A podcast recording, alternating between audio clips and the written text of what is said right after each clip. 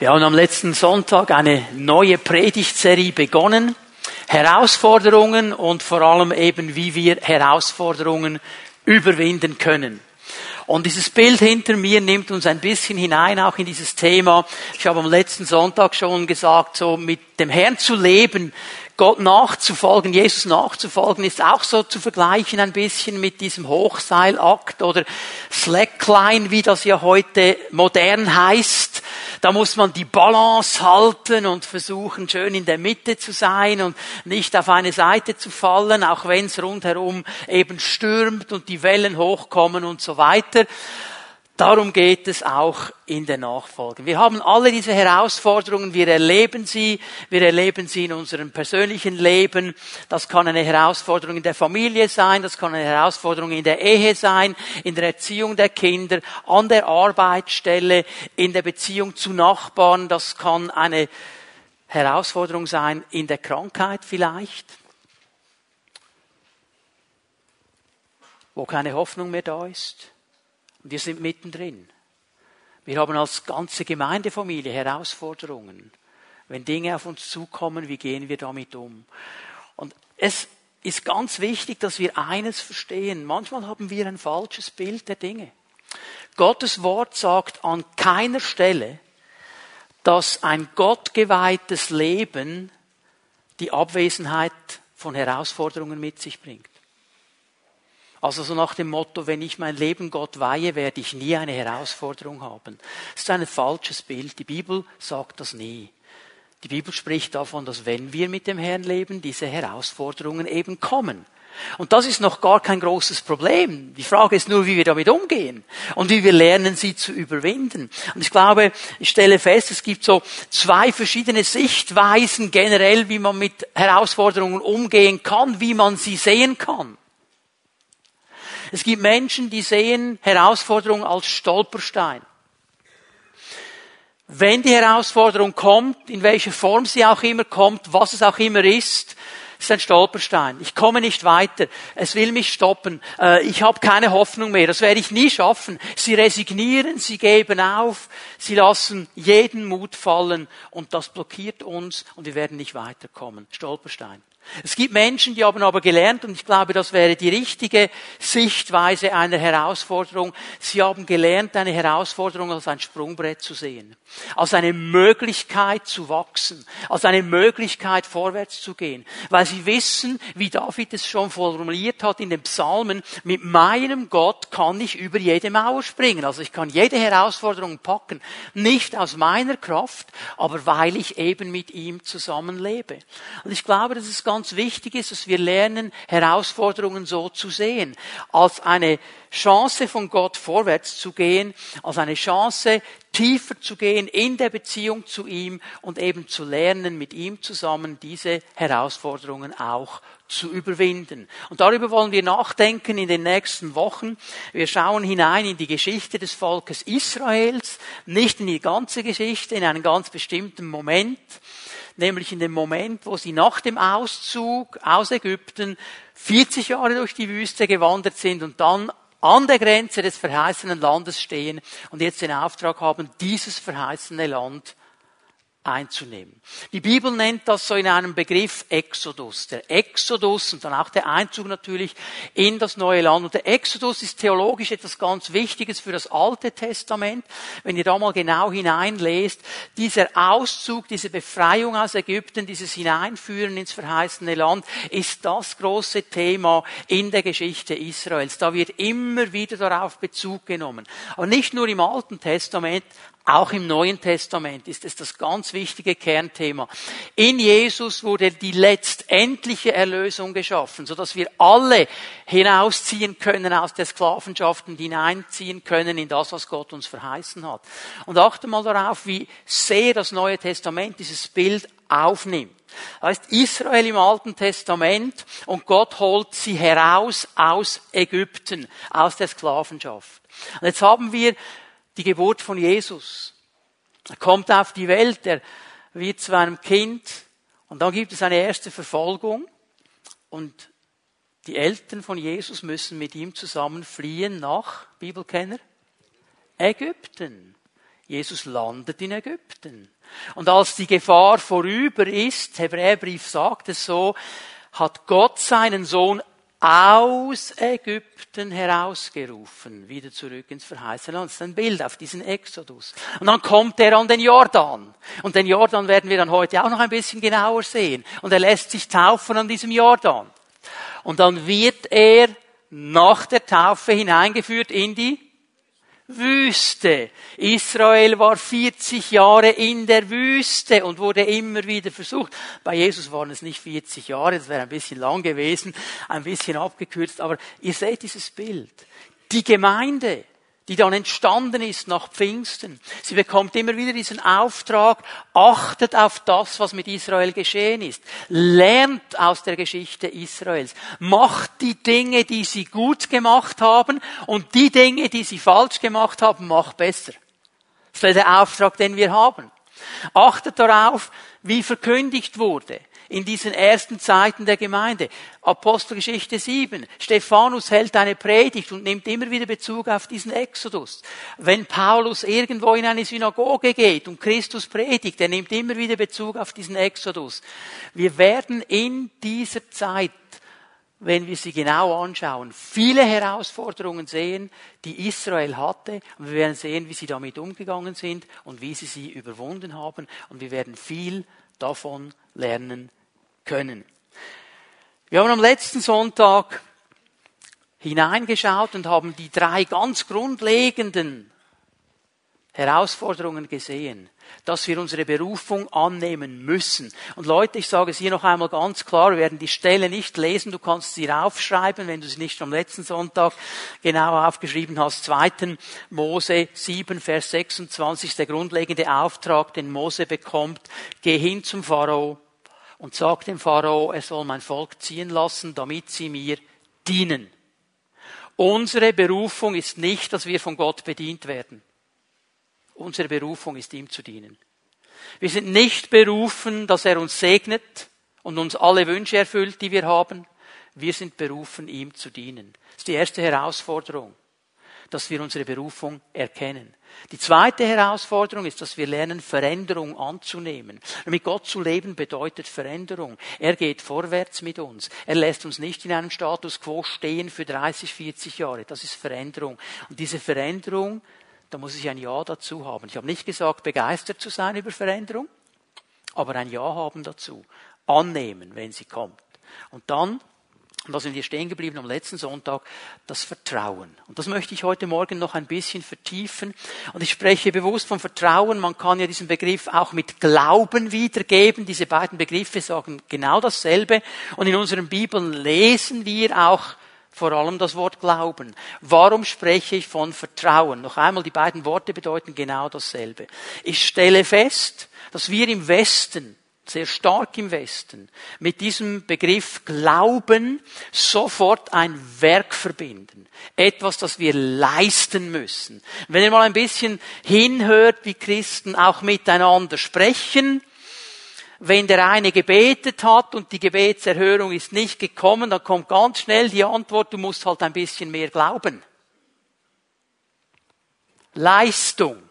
Wir sind ganz schnell bei der Leistung. Jetzt ist aber dieses Wort, das gebraucht wird für Glauben, Vertrauen, eben nicht ein Leistungsbegriff, sondern ein Beziehungsbegriff.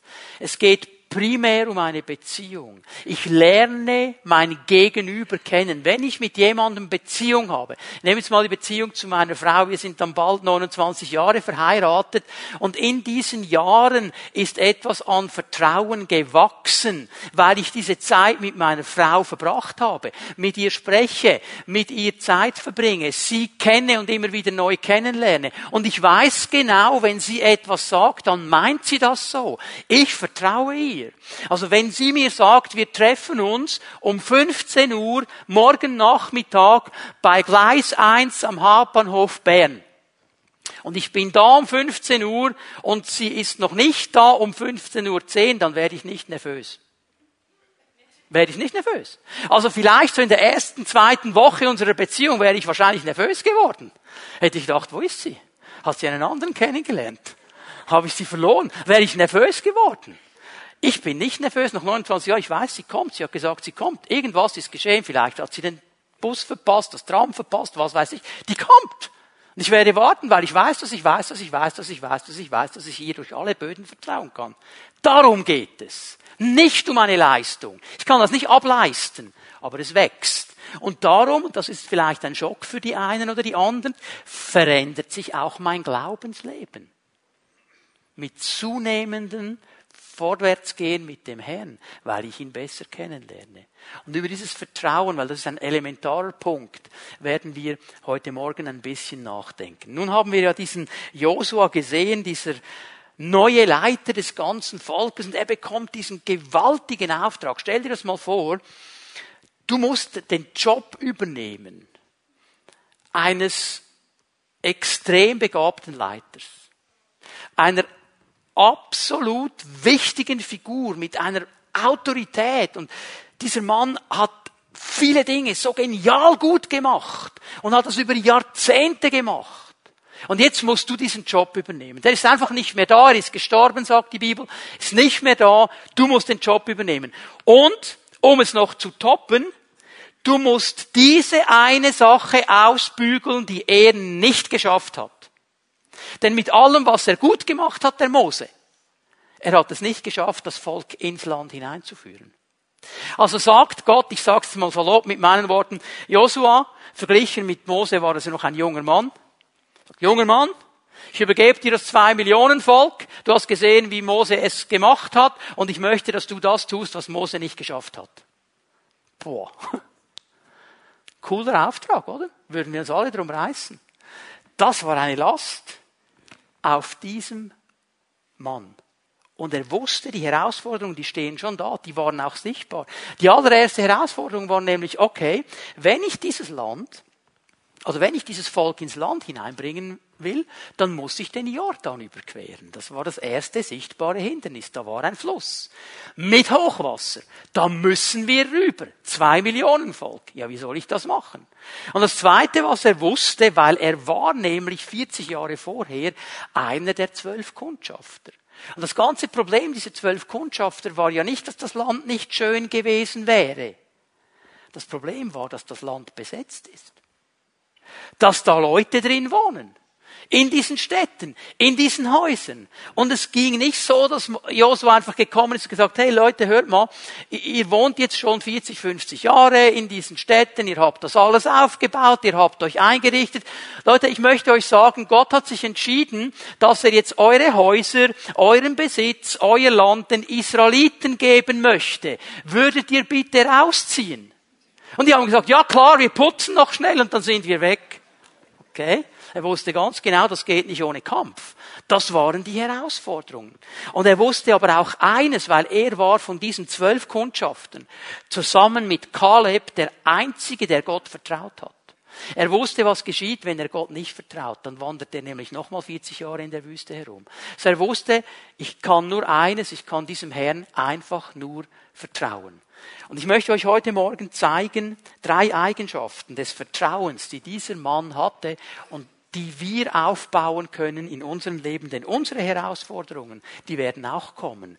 Und die Lösung ist dieses Leben im Vertrauen auf den Herrn. Wir schlagen noch einmal Josua 1 auf, die Verse 2 und 3. Josua 1, erstes Kapitel, die Verse 2 und 3.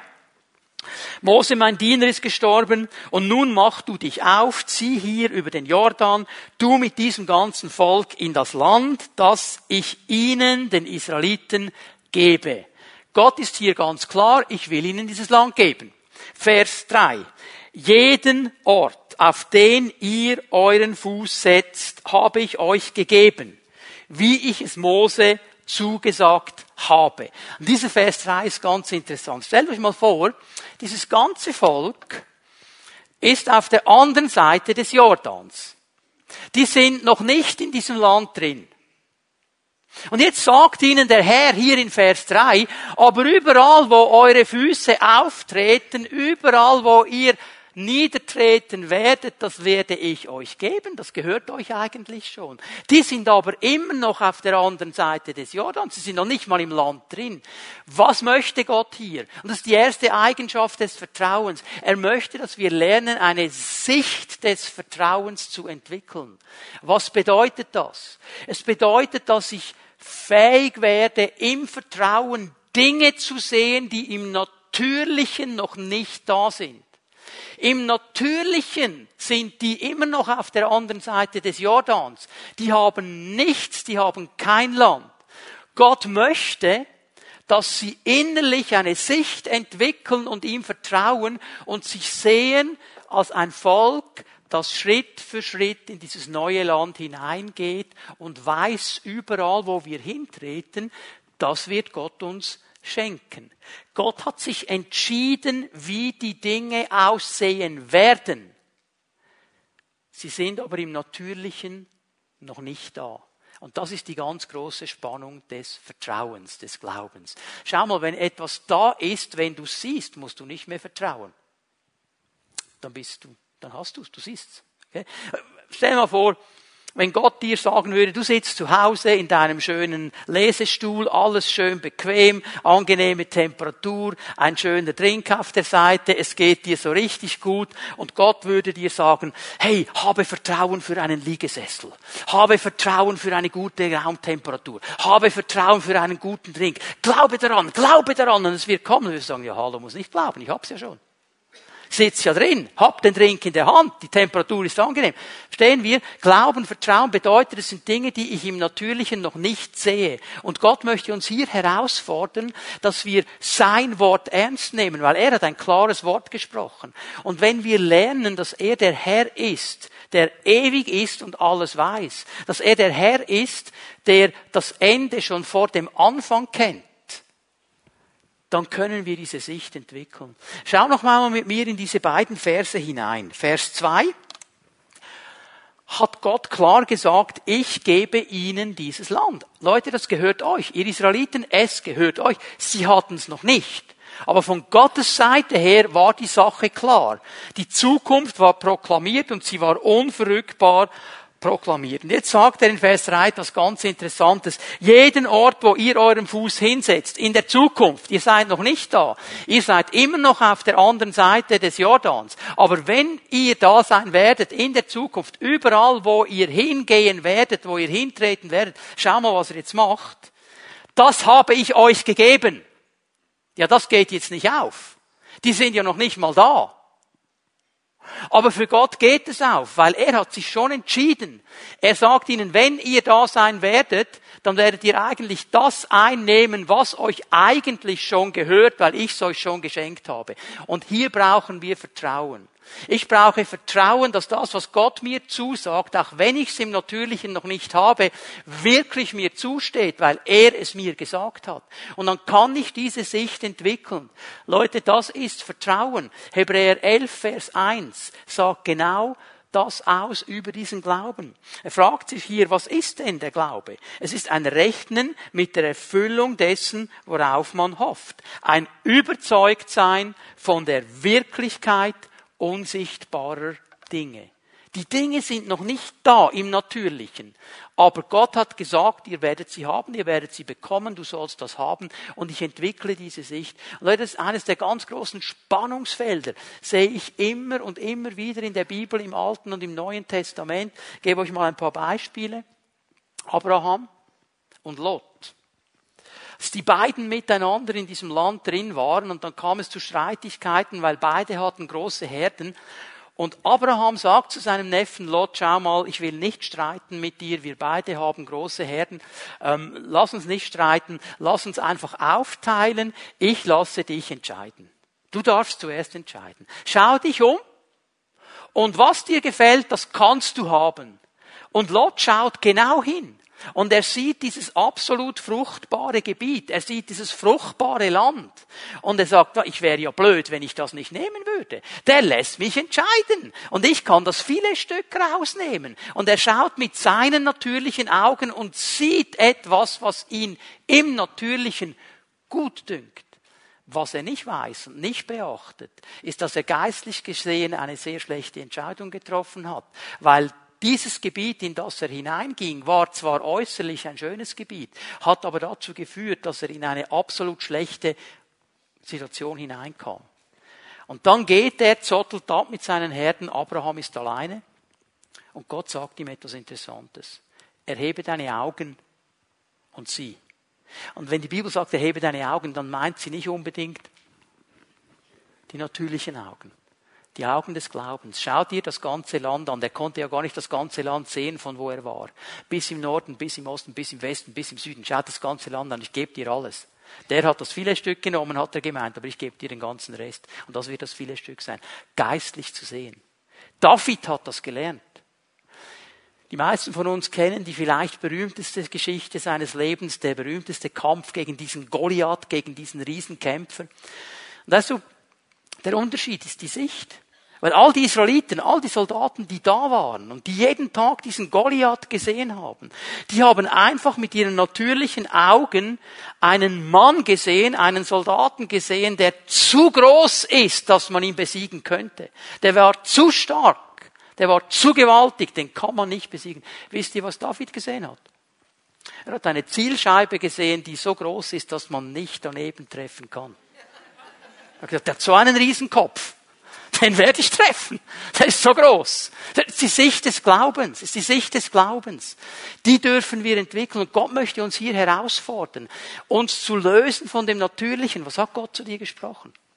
Hat er über dein Leben etwas gesagt? Über deine Ehe, über deine Familie, über deine Kinder, über deine Arbeit? Hat er dir etwas gesagt über deine Berufung? Was hat er dir für eine Sicht gegeben? Lebst du in diesen Dingen? Oder bist du so verhaftet im Natürlichen, sagst, ja, aber das ist überhaupt nicht so und ich erlebe das völlig anders? Oder fängst du an, wie ein Josua es getan, wie ein David es getan hat, deinem Herrn zu vertrauen und zu sagen, Herr, du hast das gesagt.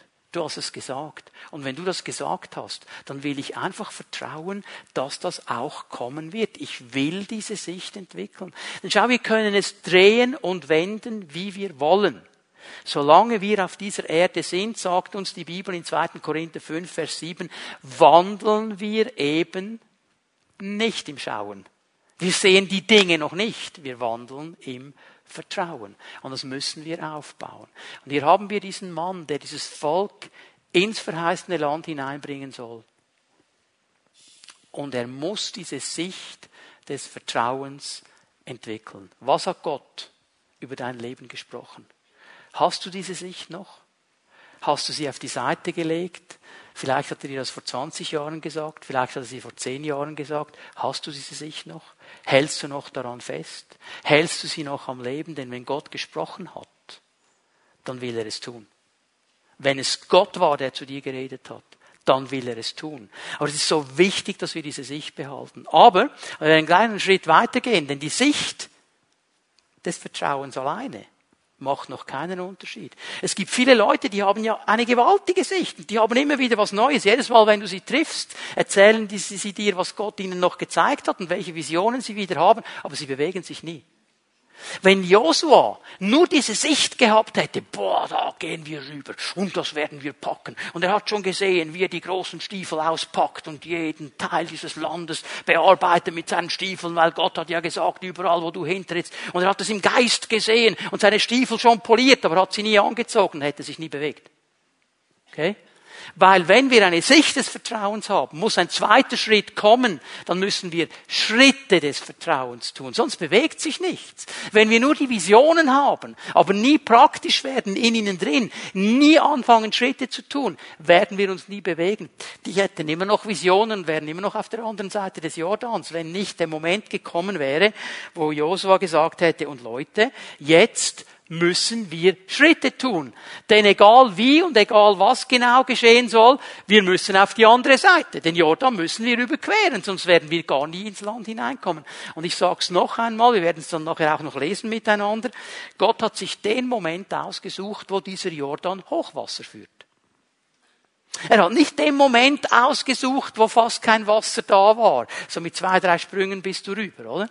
Es war Hochwasser. Und es war extrem gefährlich, in diesem Moment diesen Fluss überqueren zu wollen. Das war der Moment, als Gott gesagt hat, und jetzt geht's los. Was hat Josua getan? Er wusste, wir müssen uns bewegen. Und er gibt dem Priestern einen interessanten Auftrag. Er sagt, ihr Priester, ihr, die ihr die Lade des Herrn, die Bundeslade trägt, ihr geht voraus. Ihr geht voraus und das Volk wird euch nachfolgen. Stell dir mal dieses Bild vor, vier oder sechs Priester, die tragen diese Bundeslade. Und diese Bundeslade für uns vielleicht irgendwie so ein Stück, ein Möbelstück, das es in der Bibel auch noch gibt, hatte für die Israeliten eine ganz andere Bedeutung. Sie wussten, diese Bundeslade ist die Gegenwart Gottes. Da wo diese Bundeslade ist, da ist dieser Bundesgott, da ist dieser Gott, der mit uns einen Bund geschlossen hat, der uns erlöst hat, der uns als sein Volk gerufen hat, der uns aufgenommen hat, der mit uns vorwärts gehen will. Es ist der Gott, der den Pharao besiegt hat, der die ganze Armee des Pharaos besiegt hat. Er hat sie alle ertränkt im Meer. Er ist der Herr, der uns durch die Wüste geführt hat und versorgt hat in jeder Situation. Wir hatten Manna, wir hatten Wasser aus den Felsen, wir hatten Wachteln, wir hatten, was wir brauchten. Die Bibel geht sogar so weit, dass sie sagt, dass die Kleider nicht zerrissen sind und die Schuhe nicht zerfallen sind in diesen 40 Jahren. Das war ihr Bild. Und sie wussten, wenn der Gott sich bewegt, wenn der Gott sich bewegt, dann kann alles geschehen. Und jetzt bekommen diese Priester den Auftrag, wir schlagen mal auf miteinander Josua 3, Vers 14. Als das Volk aufbrach von seinen Zelten, um den Jordan zu überschreiten, und auch die Priester, die die Lade des Bundes dem Volk vorantrugen. Einmal, das ist das Bild. Sie gehen mit dieser Bundeslade. Und die Gegenwart Gottes mit ihnen. Das ist ein wunderbares Bild und ein wichtiges Prinzip, das wir verstehen müssen. Überall, wo sie hingingen, weil Gott hat gesagt, ich wohne in dieser Bundeslade, ich bin da drin. Das ist meine Gegenwart. Jedes Mal, wenn sie einen Schritt machten, ging Gottes Gegenwart mit. Und das ist die Ermutigung für uns. Also wenn du weißt, wenn du mit Gott lebst, in diesem Vertrauen mit Gott bist, wenn du Schritte des Vertrauens machst, kommt er mit. Er lässt dich nicht alleine stehen. Wenn du die Schritte tust, die er dir aufträgt, weil du in der Sicht drin bist, die er dir gegeben hat, weil es um die Dinge geht, die er möchte in deinem Leben, dann wird er dabei sein. Sehen wir immer und immer wieder in der Bibel. Ganz prominent Jakobusbrief, naht euch Gott und er rennt davon vor euch. Er naht sich euch. Okay? Wenn wir auf ihn zugehen, Schritte des Vertrauens tun, ist er da. Das ist ein wichtiges Prinzip. Und jetzt schauen wir mal, wie es weitergeht. Und als die Träger der Lade an den Jordan kamen und die Füße der Priester, die die Lade trugen, das Wasser berührten, der Jordan tritt nämlich während der ganzen Erntezeit überall über die Ufer. So, es war Hochwasser. Jetzt stell dir mal dieses Bild vor, die kommen da mit ihrer Bundeslade angebottet, kommen auf den Jordan zu, die sehen da von weitem schon, 20 Meter entfernt, da ist Hochwasser. Und der Herr hat gesagt, wenn wir kommen mit der Bundeslade, dann wird er das stoppen. Und dann gehen sie mutig voraus, 20 Meter, ganz gut, er wird das noch machen in den nächsten 20 Metern, 15 Metern. Okay, das Wasser ist immer noch da. Wir haben noch 15, 10 Meter. Und das Wasser ist immer noch da. 5 Meter. Das Wasser ist immer noch da. Und jetzt hat vielleicht der eine gedacht, hey, aber Herr, jetzt bitte schön, noch fünf Meter. Mach mal, mach mal. Weißt du, warum wir oft so denken? Weil wir eine Vision haben, nicht darüber, was Gott tun kann, sondern wie er es tun soll. Weil wir ihm vorschreiben, wie er es machen soll. Und das ist die Spannung, die hier kommt. Aber die Füße der Priester mussten das Wasser zuerst berühren. Nicht zwei Schritte vorher, nicht ein Schritt vorher. Schau mal der nächste Vers. Da blieb das Wasser stehen, das von oben herabfließt. Wie ein Damm erhob es sich in weiter Entfernung bei Adam, der Stadt, die neben Zaratan liegt, und das Wasser, das zum Meer der Araber, dem Salzmeer hinabfloss, verlief sich ganz und das Volk überschritt den Jordan gegenüber von Jericho. Gott hat das Wasser erst dann gestoppt, als die Füße der Priester im Wasser waren. Nicht vorher. Wir hätten es gern vorher. Aber schau mal, wenn wir Menschen des Vertrauens sein wollen, dann lassen wir Gott Gott sein. Schauen wir ihm nicht vor, wie er es machen muss. Und weißt du auch, wie er es macht, ist ja interessant. Ich weiß nicht, ähm, wir haben wahrscheinlich alle schon Filme gesehen über den Auszug aus Ägypten, wie sie durch Schilfmeer durch sind, die zehn Gebote oder Mose, da der Trickfilm und so weiter. Und meistens in diesen Filmen, wenn du siehst, wie Gott das Wasser stoppt und hat so zwei Wände auf der Seite, oder? Zoom, da zieht er einfach zwei Wasserwände hoch. Hast du gesehen, was er hier macht? Er macht was ganz anderes. Vielleicht haben die Priester erwartet, okay, jetzt sind wir im Wasser, Wände hoch. Nichts. Hast du gesehen, dass er uns beschreibt, wo er das Wasser gestoppt hat? Warum beschreibt er uns das? Weil er, wenn du das geografisch anschaut, dir eines etwas zeigen möchte. Er hat das Wasser 30 Kilometer weiter vorne gestoppt. An einem ganz anderen Ort. Weil er Gott ist. Und weil wir aufhören müssen, ihm zu erklären, wie er Dinge zu tun hat. Er tut es so, wie er es tun will, weil er Gott ist. Er hat genau denselben Effekt gehabt, wie als er das Meer geteilt hat. Das Wasser ist gestoppt, aber es ist 30 Kilometer weiter oben geschehen. Und dann schau mal Vers 17, die Priester, die die Lade trugen, den Bund des Herrn, standen unbeweglich mitten im Jordan auf dem Trockenen. Und ganz Israel zog auf dem Trockenen hinüber, bis die ganze Nation den Jordan überschritten hatte. Gott ist so genial. So genial. Ich gehe mal davon aus, dass alle von uns schon mal irgendwo am Meer waren. Und da kommen die Wellen. Und wenn eine Welle kommt und dann zurückgeht, dann siehst du Sand ohne Wasser. Und wie ist der Sand? Nass. Bist du schon mal auf dem nassen Sand am Strand entlang gelaufen? Ist relativ mühsam. Wenn es trocken ist, geht's einfacher, oder? hast du gesehen, was er hier gesagt hat? Ganz Israel, zwei Millionen Leute, mit ihrem ganzen Vieh, mit ihrem ganzen Hausrat, mit allem, was sie hatten, gingen im Trockenen über den Jordan. Weißt du was? Gott hat nicht nur das Wasser gestoppt, noch einen riesen Föhn dabei gehabt. Und hat das Flussbett getrocknet, damit sie locker und einfach durchgekommen sind. Für Gott ist nichts unmöglich. Und Gott ist ein kreativer Gott. Und ich möchte dich ermutigen, eine Sicht des Vertrauens zu entwickeln. Was hat Gott dir gesagt? Was hat er über deine Ehe gesagt? Was hat er über deine Kinder gesagt? Was hat er über deine Familie gesagt? Was hat er über deine Zukunft gesagt? Halte diese Sicht des Vertrauens und dann tu diese Schritte und lass ihn Gott sein. Du musst ihm nicht vorschreiben, wie er es machen muss. Er weiß genau, wie er es machen muss. Und er macht es richtig. Und wenn er es macht, ist es kreativ und perfekt. Und ich merke, wie schwierig das ist, weil wir dann irgendwo den Eindruck haben, Gott müsste das jetzt so machen, weil wir uns das gewohnt sind. Und dann sind wir immer wieder erstaunt, wie er es ganz anders macht. Ich lasse mich gerne von Gott überraschen. Aber es ist immer eine Herausforderung des Glaubens und des Vertrauens. Eine Sicht des Vertrauens, Schritte des Vertrauens. Zeige ich euch eine dritte Eigenschaft und vielleicht denkt ihr im ersten Moment, was hat das jetzt miteinander zu tun? Ich werde es euch gleich erklären. Es geht nämlich um die Erinnerung des Vertrauens. Erinnerung des Vertrauens. Was bedeutet das? Das Vertrauen soll uns immer wieder an Gottes Wirken erinnern. Und darum müssen wir uns das Vertrauen in die Erinnerung zurückrufen. Josua macht etwas ganz Interessantes.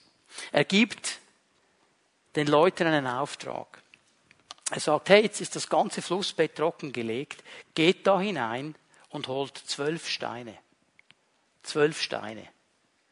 Und mit diesen zwölf Steinen errichtet dir eine Gedenkstätte. Wir lesen mal an, Josua 4, Vers 20.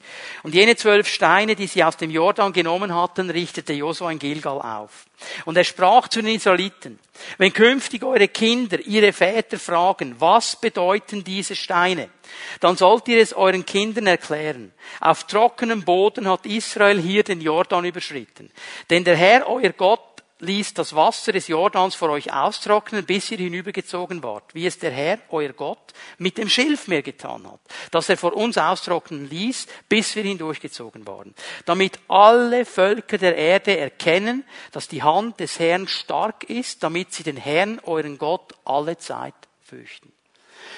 Josua gibt den Auftrag, ein Erinnerungsdenkmal aufzubauen. Eine Gedenkstätte, die uns an einen Moment im Leben des Volkes erinnern sollte, wo Gott gewirkt hat. Wo dieses Volk diesem Gott mit Vertrauen begegnet ist und Gott hat ein gewaltiges Werk getan. Und Josua wusste eines. Wir alle vergessen ganz schnell. Stell dir mal vor, du erlebst etwas mit dem Herrn und du bist völlig begeistert und das war, wow, dieser Moment, so cool. 15 Jahre später kannst du dich noch knapp daran erinnern. Ich erlebe es immer wieder, da kommt irgendeine Krise, irgendeine Herausforderung, irgendeine Situation, eine Sache, die ich in dieser Form vielleicht schon zwei, dreimal erlebt habe oder ähnlich. Im ersten Moment bekomme ich immer eine Krise. Im ersten Moment habe ich immer das Gefühl, es geht die Welt unter. Bis ich dann merke, hey Moment, stopp, halt. Das ist ja in ähnlicher Form schon dreimal geschehen und Gott hat es jedes Mal mich rausgeholt. Ich muss gar keine Krise bekommen, aber ich muss mich zuerst erinnern, weil wir vergessen alle ganz schnell. Und es ist interessant, dass er ja sagt, hey, wenn ihr dann mit euren Kindern so zehn Jahre, 15 Jahre später. Stellen wir immer vor, die machen dann einen Ausflug am Sonntag, die kommen da von Jericho oder von immer her, dass sie sind, nach Gilgal. Und die Kinder interessiert das doch nicht. Die sagen, du Papi, was sollen wir jetzt mit diesen Steinen? Das sind einfach zwölf Steine. Gehen wir jetzt in den Mac? Und dann sagt der Vater eben, ja, bevor du deinen Big Mac bekommst, sollst du dich mal an etwas erinnern. Diese zwölf Steine zeigen uns nämlich etwas. Gott hat uns befreit.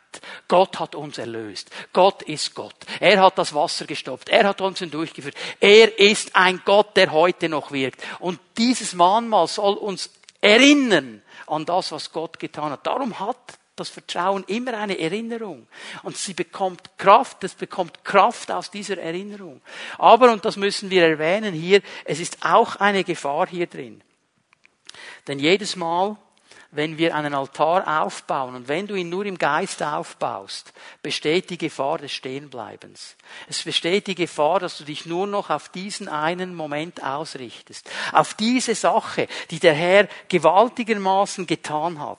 Und wir verstehen dann plötzlich nicht mehr, dass Gott eben nicht ein Gott des Gestern ist sondern des Heute und des Morgens. Und wir fangen an, Dinge zu glorifizieren. Das ist eine Gefahr auch im Leben von Christen, dass sie nur noch in der Vergangenheit leben. Und ja, Gott hat gewaltige Dinge getan. Ja, und diese Dinge sollen uns ermutigen. Die vergessen wir nicht, für die sind wir dankbar. Aber wir haben verstanden, dass Gott vorwärts geht, dass er nicht aufgehört hat. Äh, ich bin jetzt auch in einem Alter, und ich weiß, es sind einige hier, die sind noch ein bisschen älter, ihr wisst genau, von was ich spreche, und man schaut dann so zurück auf die Jugendzeit man so zehn Jahre, acht Jahre, 15 Jahre. Und da gab es gewisse Dinge, die gibt es ja heute nicht mehr. Ich meine, damals, ich erinnere mich, ein Feufermocken. Der war so groß, den hast du nicht mal ins Maul reingekriegt. Heute kosten sie 50 Rappen und nach zwei Schlucken sind sie weg.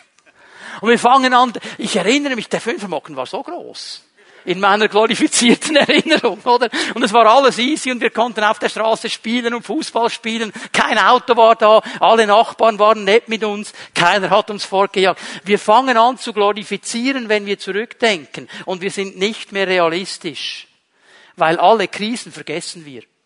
Der erste Liebeskummer gab es doch gar nie in meinem Leben. War alle, okay? Wir glorifizieren. Und wenn wir das tun, jetzt passt bitte gut auf, wenn du irgendwo in der Vergangenheit stehen geblieben bist, weil Gott etwas Gewaltiges in deinem Leben getan hat, wenn du da stehen bleibst und dir einen Altar aufgebaut hast, du blockierst deine Gegenwart. Weil die Gegenwart kann nie genügen. Weil du hast die Vergangenheit dermaßen glorifiziert, dass es nicht möglich ist, überhaupt noch zu toppen. Aber Gott ist ein Gott der Gegenwart. Er will heute mit dir vorwärts gehen. Und noch etwas tust du, wenn du so in der Vergangenheit bleibst du bist nicht mehr bereit, vorwärts zu gehen, weil es gibt ja gar nichts mehr, das irgendwo gut genug sein könnte, dass es sich lohnt, vorwärts zu gehen. Alles, was gut ist, war schon da. Leute, das ist nicht unser Gott. Wir sollen uns daran erinnern, was Gott getan hat und uns durch diese Erinnerung motivieren lassen für das, was Gott noch bereithält. So hat Gott ist nicht fertig mit keinem von uns. Er ist dann fertig, wenn er dich abruft in die ewige Heimat. Bis dann ist er nicht fertig. Und bis zu diesem letzten Atemzug auf dieser Erde will ich erwarten und vertrauen, dass Gott gewaltige Dinge tut. Dass er all das, was er mir zugesagt hat, schenkt. Dass er Befreiung schenkt, Heilung schenkt, Freisetzung schenkt. Das will ich glauben bis in dem letzten Moment. Und wenn er mich dann abberuft in die ewige Heimat, dann sehe ich, dann muss ich nicht mehr glauben. Aber so lange vertraue ich und ich lasse mich nicht blockieren. Und wisst ihr, wer mich am meisten ermutigt in dieser Sache? Ist Abraham. Wir gehen ganz schnell zu Römer 4 und lesen zwei Bibelstellen als Abschluss dieser Botschaft. Abraham ist ein Riesenvorbild. Und schau mal Gott. Gott. Das ist fast schon zynisch, was hier geschieht. Abraham war damals fast 100 Jahre alt und konnte keine Kinder mehr zeugen. Was ist damals? Es war der Moment, als Gott ihm begegnet ist und gesagt hat, Abraham, du sollst einen Sohn bekommen. Okay? 100 Jahre alt, konnte keine Kinder mehr zeugen. In dieser Hinsicht war sein Körper gewissermaßen schon tot. Nichts anderes war es bei seiner Frau Sarah, denn auch sie konnte keine Kinder mehr bekommen. Jetzt schau mal. Unter der ganzen Erdbevölkerung der damaligen Zeit sucht sich Gott jetzt nicht einen jungen, potenten Mann aus, und eine Frau in der Blüte ihrer Fruchtbarkeit, um ihnen einen Sohn zu schenken. Er nimmt einen alten, abgestorbenen, impotenten Mann und eine Frau, die schon lange unfruchtbar ist und sagt diesen beiden und ihr werdet ein Kind bekommen. Denkst du, hallo jetzt? Kannst du ja eine Krise bekommen. Wie soll das jetzt bitte schön gehen? Ich meine, nur schon mal biologisch ist jetzt eine Sache. Aber der Mann war 100 Jahre alt. Hast du mal gerechnet?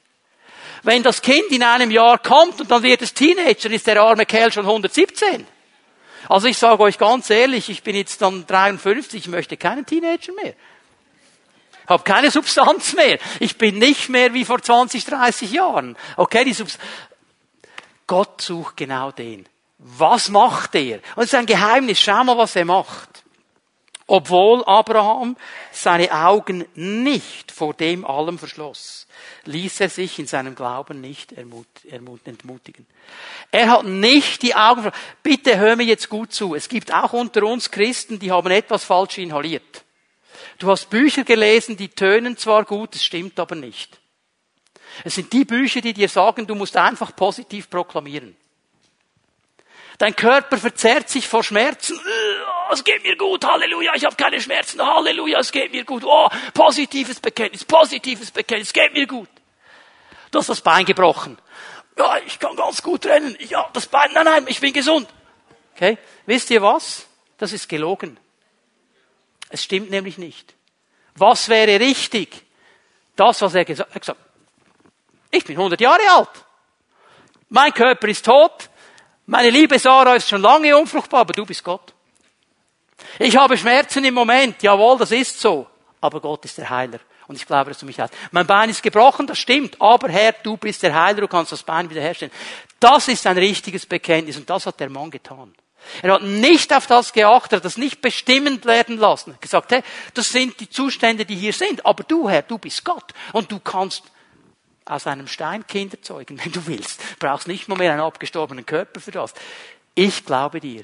Ich vertraue dir. Und dann tut er noch etwas. Vers 20.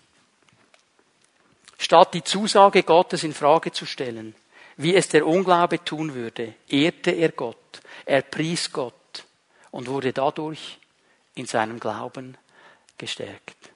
Was hat er gemacht? Gott hat zu ihm gesprochen eine Sicht des Vertrauens entwickelt. Gott hat etwas gepflanzt in ihn hinein. Und dann geht er vorwärts. Und es ging eine lange Zeit, bis diese Verheißung Gottes eingelöst wurde. Und er ging vorwärts. Und in diesen Schritten drin, irgendwann kam so eine Krise. Oh Herr, warst das wirklich du? Und er fängt an, den Herrn anzubeten. Und er fängt ihn an zu preisen. Er richtet sich aus auf ihn. Und er wird erinnert an all die gewaltigen Dinge, die Gott schon getan hat. Und indem er sich erinnert an ihn, weil er ihn anbetet, bekommt er eine neue Sicht des Glaubens. Und er macht wieder Schritte des Glaubens, geht wieder vorwärts. Und weil es eben so lange geht, manchmal hat er wieder irgendwann eine Krise. Und er fängt an, den Herrn anzubeten. Und er sieht den Herrn und er erinnert sich an das, was der Herr tun kann, was der Herr ist. Er vertraut ihm ganz neu. Seine Sicht des Vertrauens wird erfrischt und wieder aufgebaut. Und mutig macht er die nächsten Schritte des Vertrauens. Und das geht gut für eine gewisse Zeit und dann fängt er an, das könnte ich euch das bis heute Nachmittag um vier erzählen. Habt ihr diesen Kreis gesehen? wie diese Dinge zusammengehen. Wir brauchen immer wieder diese Erinnerung des Vertrauens, damit die Sicht des Glaubens am Leben bleibt und wir Schritte des Glaubens tun. Und wir bekommen diese Dinge, wenn wir lernen, mit unserem Herrn zusammen zu sein. Es ist nicht eine Leistung, die du bringen musst. Es ist eine Beziehung. Und Gott sehnt sich danach. Es sind Menschen hier. Gott hat zu dir gesprochen und du hast es losgelassen. Du hast es zwei, dreimal versucht. Wie dieser König, der den Auftrag bekommen hat, mit den Pfeilen auf den Boden zu schlagen. Und er hat das Gefühl gehabt, dreimal ist genug. Und der Prophet muss ihm sagen, hättest du fünf, sechs, sieben Mal geschlagen, hättest du einen totalen Sieg gehabt. Du hast aufgegeben. Du hast aufgegeben. Gott hat die Vision nicht aufgegeben. Gott hat das, was er über deinem Leben gesagt hat, nicht aufgegeben. Gott hat sich nicht geändert. Gott macht keine Fehler. Gott sagt nicht etwas, um es dann am nächsten Tag zurückzunehmen. Er hält daran fest. Und er möchte dich heute ermutigen, er möchte dir sagen, es ist keine Leistung, die du bringen musst. Such meine Gegenwart. Such meine Nähe. Lass das wieder neu in dir aufgebaut werden. Ich musste an diese Gemeinde denken, Laodicea in der Offenbarung im dritten Kapitel, die das Gefühl hatte, wir sind so gut, wir sind so stark, wir sind so reich, wir haben alles im Griff. Und Jesus sagt ihnen etwas ganz Interessantes. Du bist blind. Laodicea, du bist blind. Weil du nur das Natürliche siehst. Du bist blind. Kaufe dir von mir Augensalbe. Das ist ein Bild auf den Heiligen Geist. Gott möchte dir begegnen heute Morgen. Vielleicht hat er dir eine Zusage gemacht in deine Familie hinein, in deine Arbeitssituation hinein, für deine Gesundheit, für deine Versorgung. Vielleicht hat er zu dir gesprochen über deinen zukünftigen Ehepartner. Hast du diese Sicht des Vertrauens noch? Oder hast du aufgehört, nachdem du ein paar Schritte des Vertrauens gemacht hast und das Wasser sich nicht bewegt hat? Weil du das Gefühl hattest, ich kann doch nicht ins Wasser reinstehen. Gott möchte dich heute Morgen ermutigen, da wieder anzusetzen. Da wieder anzusetzen. Was mir auffällt beim Herrn.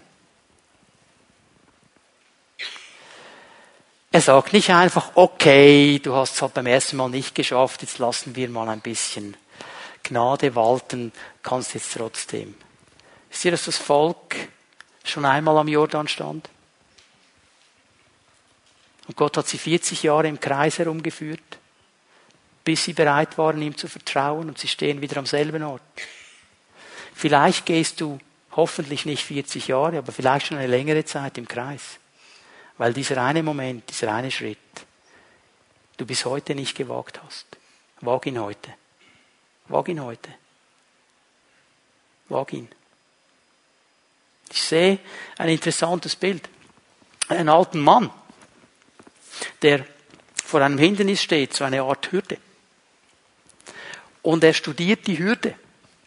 Und er weiß, ich muss jetzt über diese Hürde rüberspringen. Und er weiß, ich schaffe das aber nicht. Ich bin zu alt. Ich habe nicht die Kraft, darüber zu springen. Und er studiert die Hürde. Und er resigniert vor dieser Hürde. Und er ist so fixiert auf, ich bin zu alt und die Hürde ist zu hoch, dass er das Trampolin vor der Hürde nicht sieht.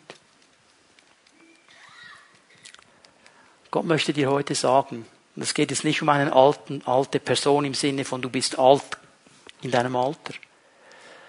Ich glaube, es geht um dieses Bild. Du hast einfach aufgegeben. Diese Hürde ist immer noch da.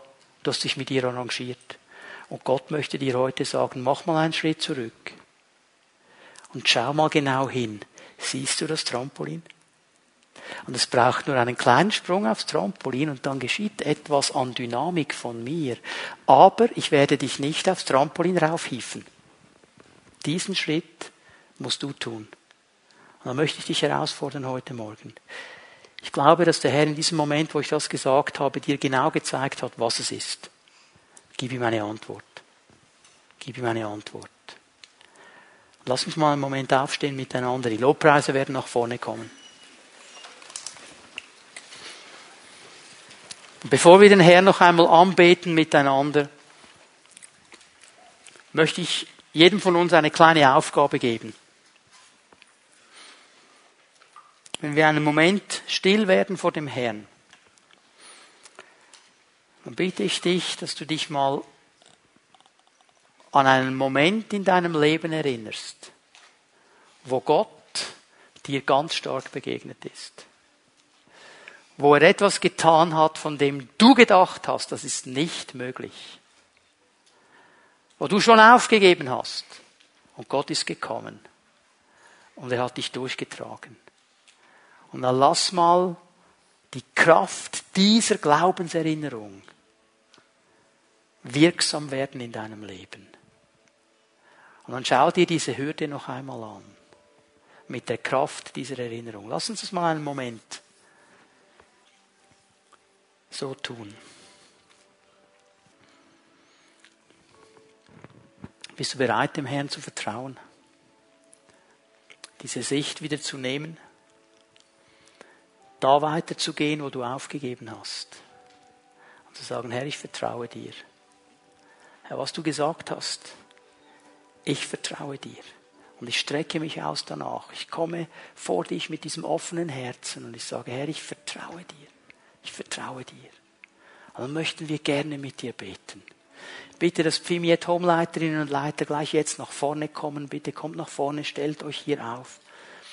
Und dein erster Vertrauensschritt, dein erster Vertrauensschritt ist vielleicht der Schritt, hier nach vorne zu kommen, wenn wir jetzt den Herrn miteinander anbeten und preisen. Hier nach vorne zu kommen zu einem dieser Leiter und zu sagen, hey, ich habe meine Glaubenssicht fallen gelassen. Ich möchte sie wieder aufnehmen. Hey, ich habe aufgehört, Gott zu vertrauen. Ich bin nicht mehr vorwärts gegangen. Ich möchte diese Schritte wieder aufnehmen. Hey, ich möchte auf dieses Trampolin springen. Kannst du mit mir beten? Kannst du mich unterstützen? Kannst du dich mit mir eins machen, für diese Sache einzustehen vor dem Herrn? Und das machen wir hier vorne ganz gerne. Denn wir wissen, wenn wir eins werden im Gebet, dann kann Gott gewaltige Dinge tun. Wir werden Jesus anbeten miteinander, die ihm noch einmal die Ehre geben. Wenn Gott zu dir geredet hat, wenn er dich herausgefordert hat, wenn er dein Vertrauen stimuliert hat heute Morgen, dann komm hier nach vorne, damit wir mit dir beten können und erleben dürfen, wie Gott gewaltige Dinge tut.